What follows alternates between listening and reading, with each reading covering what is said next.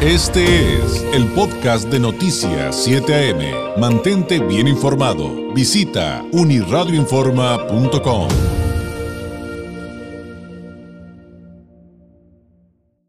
Hay un tema sumamente interesante, pero además importante en tanto a la eh, fabricación, eh, desarrollo, exportación de dispositivos médicos desde México, principalmente eh, en, en esta área. Quisiéramos hablar, por supuesto, de Baja California, pero resulta que cuando vemos el panorama más amplio encontramos que hay muchos lugares del país que, son competencia en esta materia y que en algún momento nos platicó algún experto que, ojo, Baja California, porque ahí este, con el desarrollo de dispositivos médicos no les vayan dando comiendo el mandado Puebla, por ejemplo, ¿no? Aunque también podríamos hablar de, Jalisco, del Estado de México, qué sé yo. Para entender bien esta eh, temática, la dimensión de la importancia de, estos eh, productos y dónde estamos parados los mexicanos en relación, por ejemplo, a Latinoamérica y, a dónde exportamos, por ejemplo. Le agradezco enormemente a Carlos Alejandro Salazar Gaitán, presidente de la Asociación Nacional de Proveedores para la Salud ANAPS 2019 y 2021 y director general de la Medical Expo. Nos tome la llamada. Es eh, además un experto con más de 19 años de actividad como empresario en el sector de dispositivos médicos, socio fundador de Medimarcas a través de organizaciones en las que ha trabajado ha logrado la vinculación de la salud para fomentar alianzas clave con instituciones gubernamentales, asociaciones de hospitales privados, aseguradoras, autoridades, organismos empresariales nacionales e internacionales. Eh, Carlos, ¿cómo estás? Muy buenos días. Quiero saludarte, David. Muy buenos días. Gracias por invitarnos a aquí esta mañana a platicar con tu auditorio y, y pues mucho gusto. Bonita mañana para todos. Gracias. Pues em, tenemos como, como referencia la, la Medical Expo, que tengo entendido, pues ya habría acabado por estos días, ¿no? Por lo menos la segunda. Eh, que, que, yo recuerdo que en algún momento hablamos de ella cuando fue su primera edición y, nos compartían, Carlos, cifras que a muchos nos impresionaban respecto a la importancia de esta industria. Eh, ¿Podríamos partir de ahí? Eh, ¿Cómo les fue en, esta segunda edición del Medical Expo y qué tipo de, conclusiones, de, cifras, de información valiosa surgió de, ese ejercicio? Gracias, David. Bueno, mira, lo, lo dices bien. Yo creo que el sector de dispositivos médicos ha sido eh, durante muchos años eh, un sector sumamente productivo, de mucho crecimiento, tanto en la parte lógicamente económica para el país como, como las soluciones que presentamos a, pues, todos los institutos de salud. Apenas ahora en pandemia la sociedad empezó a reconocer al sector de dispositivos médicos como un sector independiente de la industria farmacéutica, a pesar de que ya tenemos muchos años en la industria. Sin embargo, bueno, eh, es, claro y notorio que a raíz de la pandemia pues surgió mucha necesidad de dispositivos médicos, de materiales que nos permitieron que, el sector se conociera por otras industrias, por otros empresarios, por otros emprendedores y por supuesto fabricantes interesados en, empezar a, entrar al sector. Y efectivamente, Medical Expo, bueno, eh, eh, culminamos este 13 de octubre, tuvimos la clausura, empezó el día 11, un extraordinario resultado, tuvimos más de 140 expositores, este 84 conferencias, talleres, mesas de diálogo, este tuvimos una afluencia que eh, tocó cerca de las 10 mil personas, que ahorita en momento de pandemia, bueno, imagínate, fue una gran labor la que la que se detonó una gran confianza para, para profesionales, un, un evento que no no está abierto al público, es únicamente para, para profesionales de la salud y, personas que están dentro de la, de la industria de dispositivos médicos. Entonces, muy contentos de haber terminado con mucho éxito el evento, haber propagado las tecnologías este, que, que, se mostraron en, en, estos tres días y bueno, este, listos para, para construir y continuar eh, Medical Expo 2022. Oye, ¿cómo entender la magnitud del mercado de los dispositivos médicos en nuestro país? Em, si, si hay datos que nos pudieras compartir para, para dimensionarlo eh, correctamente? Y además, no sé si tengas algún dato eh, que nos pudieras compartir ya de, digamos, de lo global a lo particular eh, con lo que representa Baja California en esta área.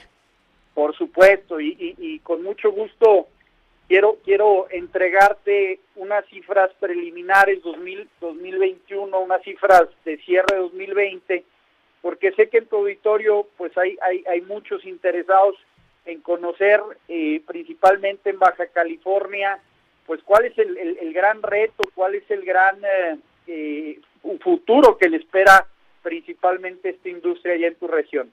Mira, para entender el sector de manera macro, de manera general, hablemos un poquito de, de, lo que importamos y lo que exportamos para entender la dimensión de, prácticamente lo que hace, lo que se hace en México.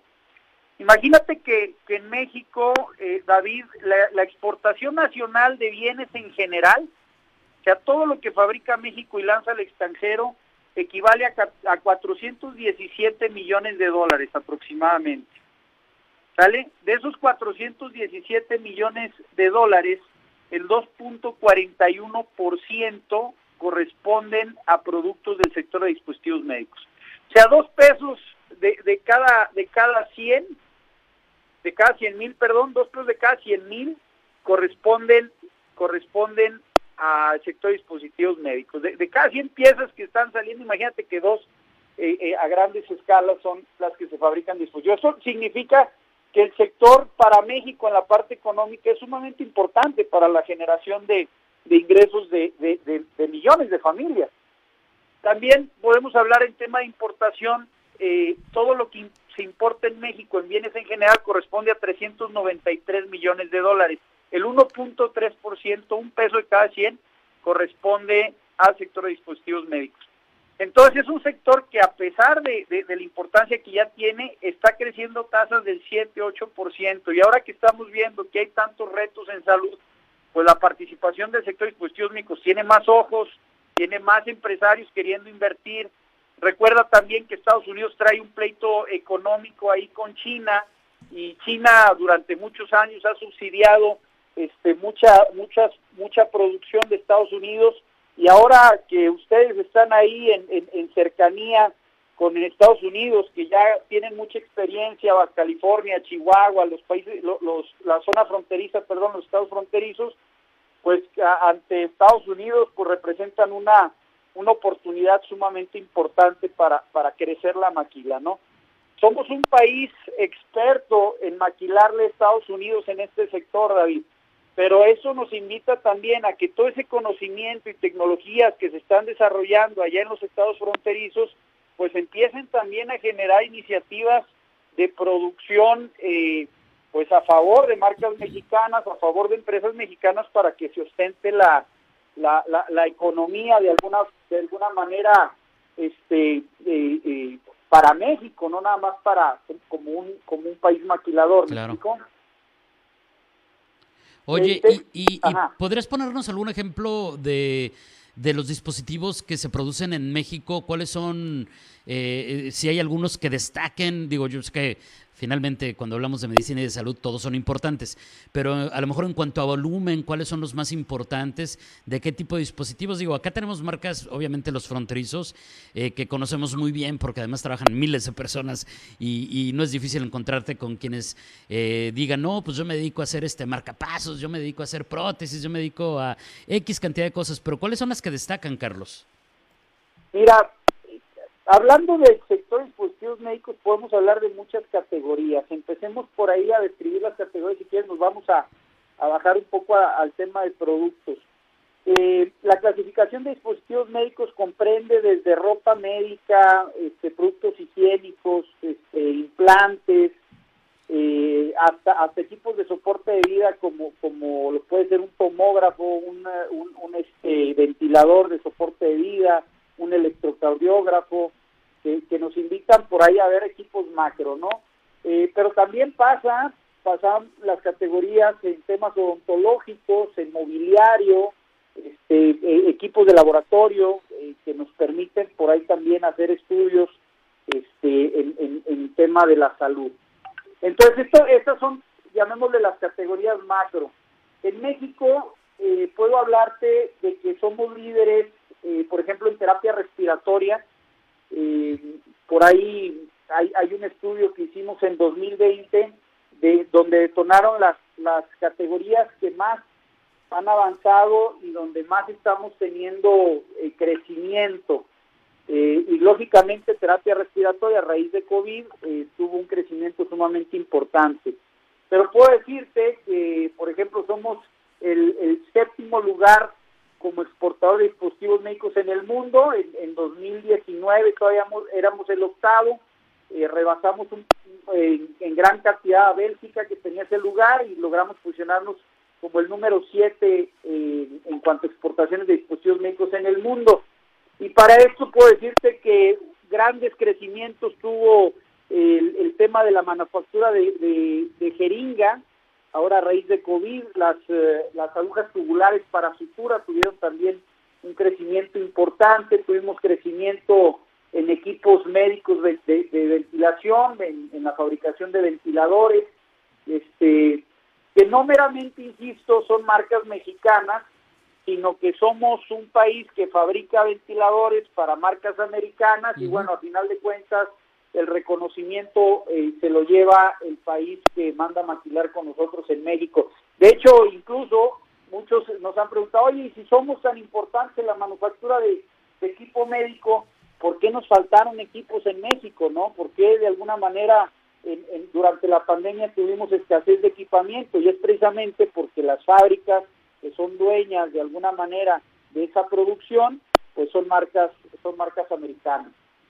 Claro, oye, ¿hay alguna referencia si ha habido afectaciones a este sector eh, en cuanto a el, tema de la proveeduría, de los chips? Ya sabes que este es un temazo a nivel global que ha parado varias industrias. ¿Cómo, cómo está viviendo el sector de, de, los, de los dispositivos eh, médicos en nuestro país esto? O, no sé, si a lo mejor ustedes no han tenido ese problema. No, definitivamente. Imagínate que la gran escasez de polímeros, de de todo lo que son los, los plásticos para manufactura de todos los dispositivos que conectan a los equipos con los pacientes, pues es, es, es, eh, es importantísimo, es un reto importantísimo ahorita para la industria, incluyendo también todas las, las partes electrónicas que, que pues actualmente tienen, tienen una, una escasez eh, internacional, no solo para nuestra industria, sino para otras industrias con, con las que nosotros pues prácticamente competimos en la demanda de este de este tipo de, de, partes o de, o de, o de materias primas.